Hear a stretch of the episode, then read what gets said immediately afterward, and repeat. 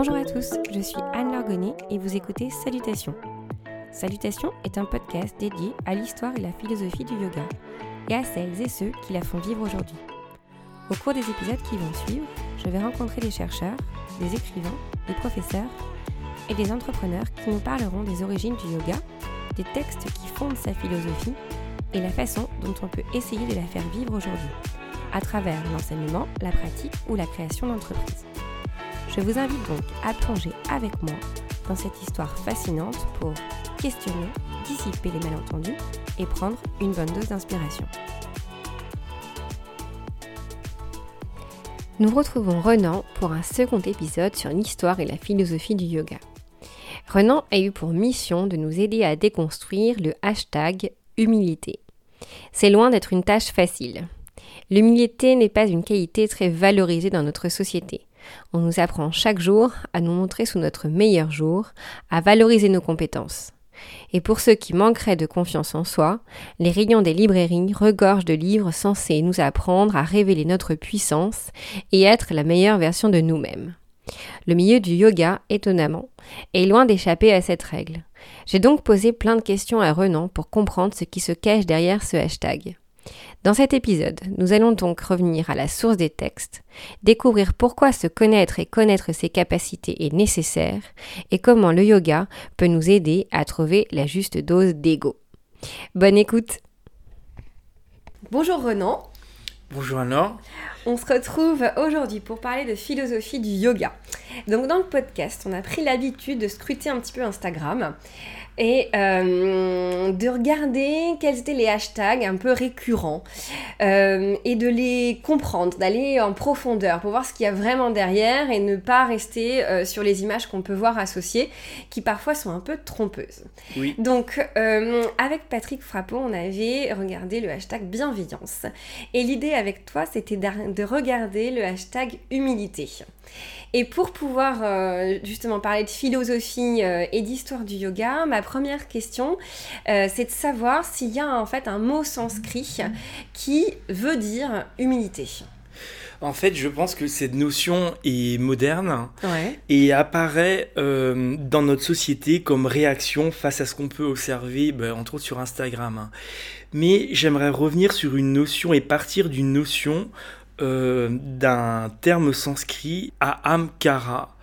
Donc c'est une notion qui apparaît dans tous les traités de yoga, euh, dans les sutras de Patanjali en particulier, mais dans tous les autres traités. Donc ce, ce que l'on appelle ahamkara, on peut le, le, donc traduire par la conscience de soi. En fait, c'est euh, aham, ça veut dire je suis. Et donc c'est le fait d'être je. Okay. donc c'est une notion qui est développée dans tous les textes et qui est décrite comme étant une composante nécessaire de, du fonctionnement de l'esprit humain. La conscience de soi qui régule notre rapport au monde. Par exemple, j'ai conscience de la longueur de mon bras, mhm. donc je vais pouvoir mettre la main sur la poignée. D'accord. Euh, par exemple, j'ai conscience de ma voix mhm. et je peux parler plus fort ou moins fort en fonction de la personne qui est en face de moi. C'est-à-dire que la conscience de moi va permettre de réguler un certain rapport au monde et aux autres. Donc cette notion, la amkara, est tout à fait nécessaire dans le fonctionnement humain. Donc on va dire, on peut le dire, que c'est une forme d'ego, mhm. mais que l'on doit avoir. Et que si ce rapport n'est pas ajusté, euh, notre relation au monde ou aux autres va être mhm. problématique. Donc il faut apprendre à développer l'ego aussi. Mhm. Donc, dans les textes indiens, à la base, ce qu'on appelle l'ego n'est pas du tout négatif, mais au contraire est nécessaire. Ok. Donc ça, c'est une donnée qui est très très importante. Par contre, il y a un excès d'ego qui là tous les textes mettent en garde contre cet excès d'ego qui n'est pas juste une connaissance de soi, mhm. mais qui est une valorisation de soi. Ouais. Et donc tous les textes disent que cet excès d'ego ou d'ahamkara est un obstacle sur le chemin du yogi. D'accord. Donc ces textes nous incitent à nous connaître et à nous connaître tel que l'on est, sans grossir qui l'on est, et sans se prévaloir des qualités que l'on a. Donc, euh, c'est le chemin le plus difficile que l'on a à faire. Hein. Et dans notre euh, société, donc là, ce que je suis en train de décrire est particulièrement clair quand on voit par exemple Instagram. Oui, c'est sûr. Parce que, en fait, ce qu'on voit, ce sont euh, principalement le donc, yoga d'Instagram. C'est devenu un yoga que l'on montre, mm. dont on est fier, pour montrer qu'on est le meilleur ou le plus beau. Celui qui a réussi la posture la plus compliquée. Voilà, voilà. Et qui, donc, derrière, il y a un discours qui est je suis le meilleur, regardez. Mm, mm. Euh, schématiquement, aujourd'hui, on voit euh, les photos d'Instagram. Donc euh, là, on voit bien, on est très loin d'une notion classique de donc yoga. Et là, si on ramène ça à cette notion de l'amkara, mm, c'est pas du tout se connaître, mais c'est au contraire hein, montrer que l'on est meilleur, etc. Alors, et c'est donc là que cette notion euh, nous fait voir l'excès actuel de la société euh, et des médias, et, euh, des médias sociaux. Ce que j'aimerais peut-être un petit peu creuser, dans les Yoga Sutras, on commence à en parler un tout petit peu dans, certains, dans certains épisodes, cette Ahamkara, je le dis correctement. Ahamkara. Ahamkara, à quel moment on le retrouve en fait Je veux dire, est-ce que ça fait partie des niyamas, des yamas? Est-ce que c'est ou est-ce que c'est une notion qui est plus en filigrane en fait dans le, dans le texte. Si on voulait comprendre en fait et, aborder les Yoga Sutras avec ça en tête, qu'est-ce qu'il faudrait chercher en fait? C'est une notion en filigrane. D'accord. En fait. C'est quelque chose qui sous-tend oui. l'intégralité du parcours en fait oui, c'est pas un yama ni un yama. D'accord, ok.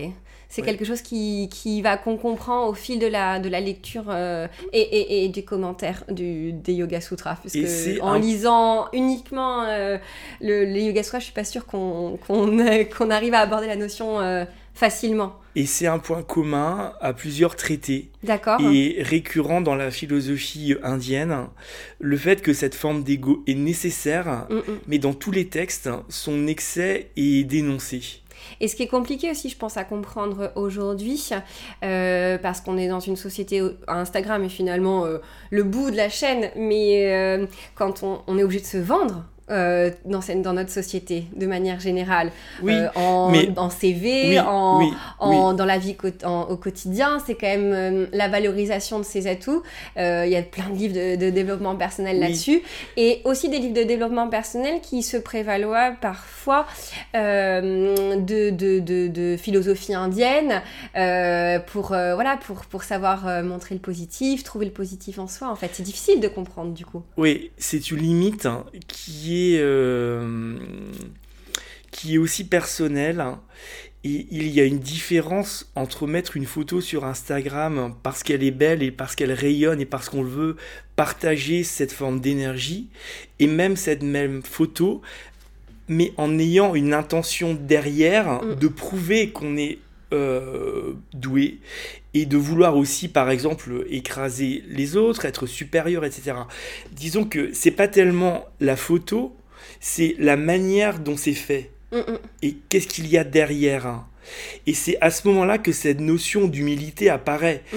parce que on voit bien, même sous une forme d'intuition, on voit bien sur Instagram, parfois on dit il faudrait que telle personne soit un peu plus humble. Hein. Donc cette notion d'humilité apparaît euh, euh, comme réaction à cet excès. Et en fait, il ne devrait pas y avoir une volonté d'humilité. L'humilité devrait apparaître d'elle-même. Hein. On ne devrait pas travailler pour être humble. On ne devrait pas se dire je vais maintenant euh, faire preuve d'humilité. Ouais, on ne devrait pas avoir remettre le curseur. Voilà, Le curseur devrait déjà être un niveau. C'est ça que je veux dire, c'est que si on reprend cette notion d'humilité, je pense que à la base, du point de vue du pratiquant, la donc raison pour laquelle on pratique mm. va faire que l'humilité va se manifester. Mm. C'est-à-dire que si on pratique de manière très personnelle, mm. euh, on ne va pas se prévaloir de ce que l'on fait. et donc l'humilité va se manifester d'elle-même. Et même si on montre une posture avancée, on ne la montre pas du tout pour en être fier auprès des autres. C'est que l'intention à la base n'est pas la même. Je pense que tout vient euh, de l'origine, pourquoi on pratique et comment?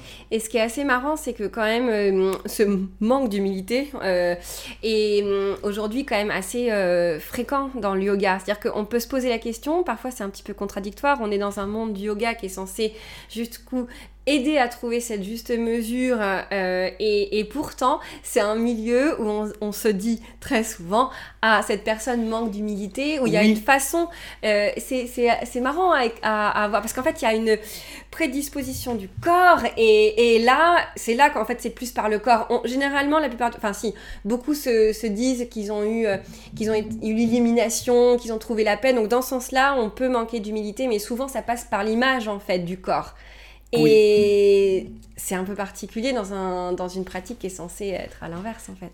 Et c'est euh, décrit et dénoncé par euh, tous les maîtres et tous les textes hein, mm.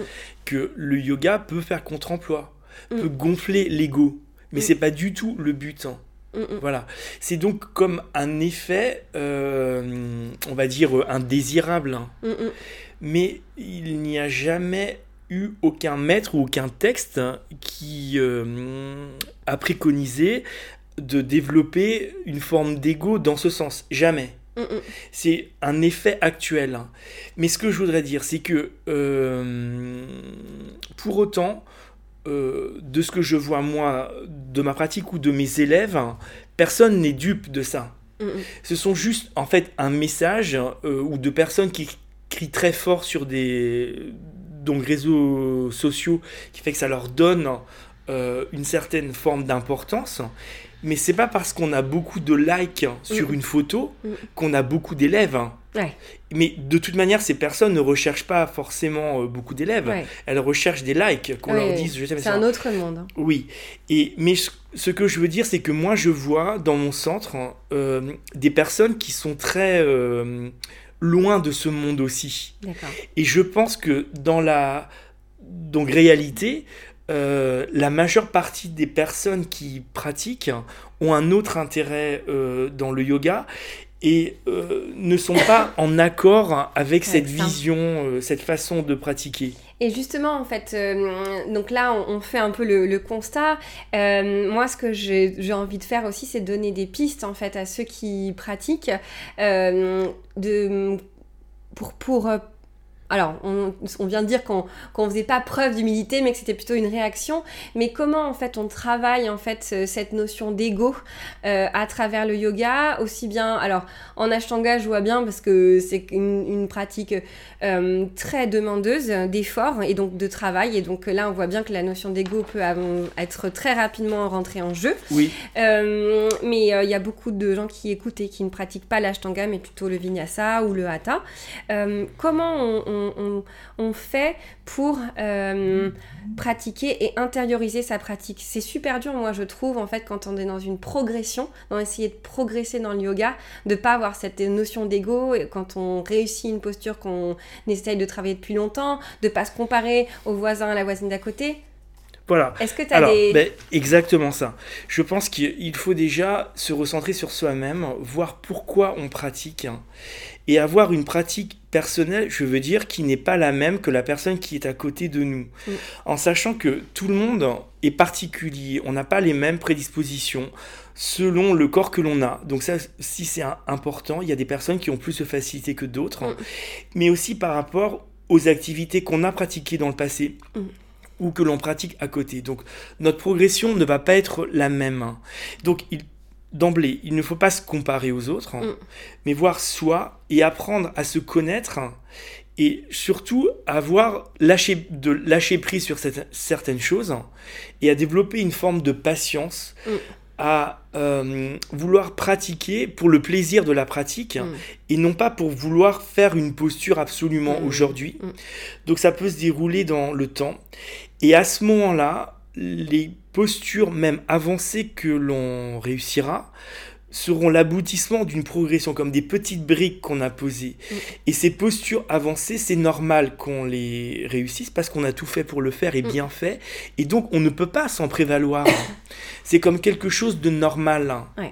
Et donc, à ce moment-là, quand le chemin est vraiment personnel et intériorisé, euh, sans se comparer, sans vouloir faire des prouesses, mm. je pense que là, on est dans la vraie démarche du donc, yoga qui euh, est commune à tous les styles, hein. mm, mm, à tous les genres. Hein. Même dans l'ashtanga. Même dans l'ashtanga. Je plaisante. Et dans l'ashtanga, on peut aussi euh, avoir une progression dans le temps. C'est ça en fait, c'est que dans l'ashtanga, on apprend aussi l'humilité assez rapidement parce que la séquence est difficile. Hein. Et donc, euh, on n'y arrive pas. Donc il va falloir euh, faire preuve de patience et avoir une pratique régulière pour pouvoir réussir. Et la troisième série dont on parlait dans le premier postcard est une série donc très très avancée et est euh, une série de grâce et de beauté. Mais quand on y arrive, les personnes qui y arrivent normalement, y arrivent après un long chemin et ne peuvent pas se prévaloir de ces postures, mm, mm, mm. même si elles sont acrobatiques et magnifiques. Parce que le chemin a fait que euh, on y arrive forcément dans une position humble. Et euh, ça, ça, oui, ça, ça, me parle, moi ça me parle beaucoup. C'est parce que je, je moi j'ai j'ai débuté le yoga il n'y a pas très longtemps. Et euh, c'est vrai qu'il y a une telle pression aujourd'hui pour réussir des postures sur les mains, sur la tête, qu'en fait, on... je me suis rendu compte qu'à un moment, j'en oubliais en fait euh, la pratique et puis le plaisir de la pratique. Et que je commençais à faire des, des, une pratique de plus en plus sportive, entre guillemets, pour euh, gagner en force et aller vers la, vers la posture sur la tête qui est à la base, je pense, pas forcément là d'emblée faite pour moi en fait, parce que je n'ai pas un passé très sportif. Et donc on oublie vite en fait, euh, le fait de se concentrer sur euh, ce que ça apporte au quotidien. Mais ça, je pense aussi, alors ça tu vas me dire, mais euh, avec toutes les personnes que j'ai interviewées, tous me parlent d'une pratique quotidienne mm. qui est loin d'être acrobatique et qui est une pratique centrée sur soi, souvent sur des salutations au, soleil, au soleil pur. Par exemple. Voilà. Et est-ce que toi, tu, tu prônes ça aussi pour justement travailler le yoga pour être loin de cet esprit d'ego? Parce que finalement, quand on est tout seul, sans son portable, sans photo. Oui, je pense qu'il vaut mieux pratiquer un peu souvent. et c'est ce que je recommande à mes élèves. Je sais que parfois dans la vie actuelle, on n'a pas forcément euh, une heure et demie devant soi. Mm.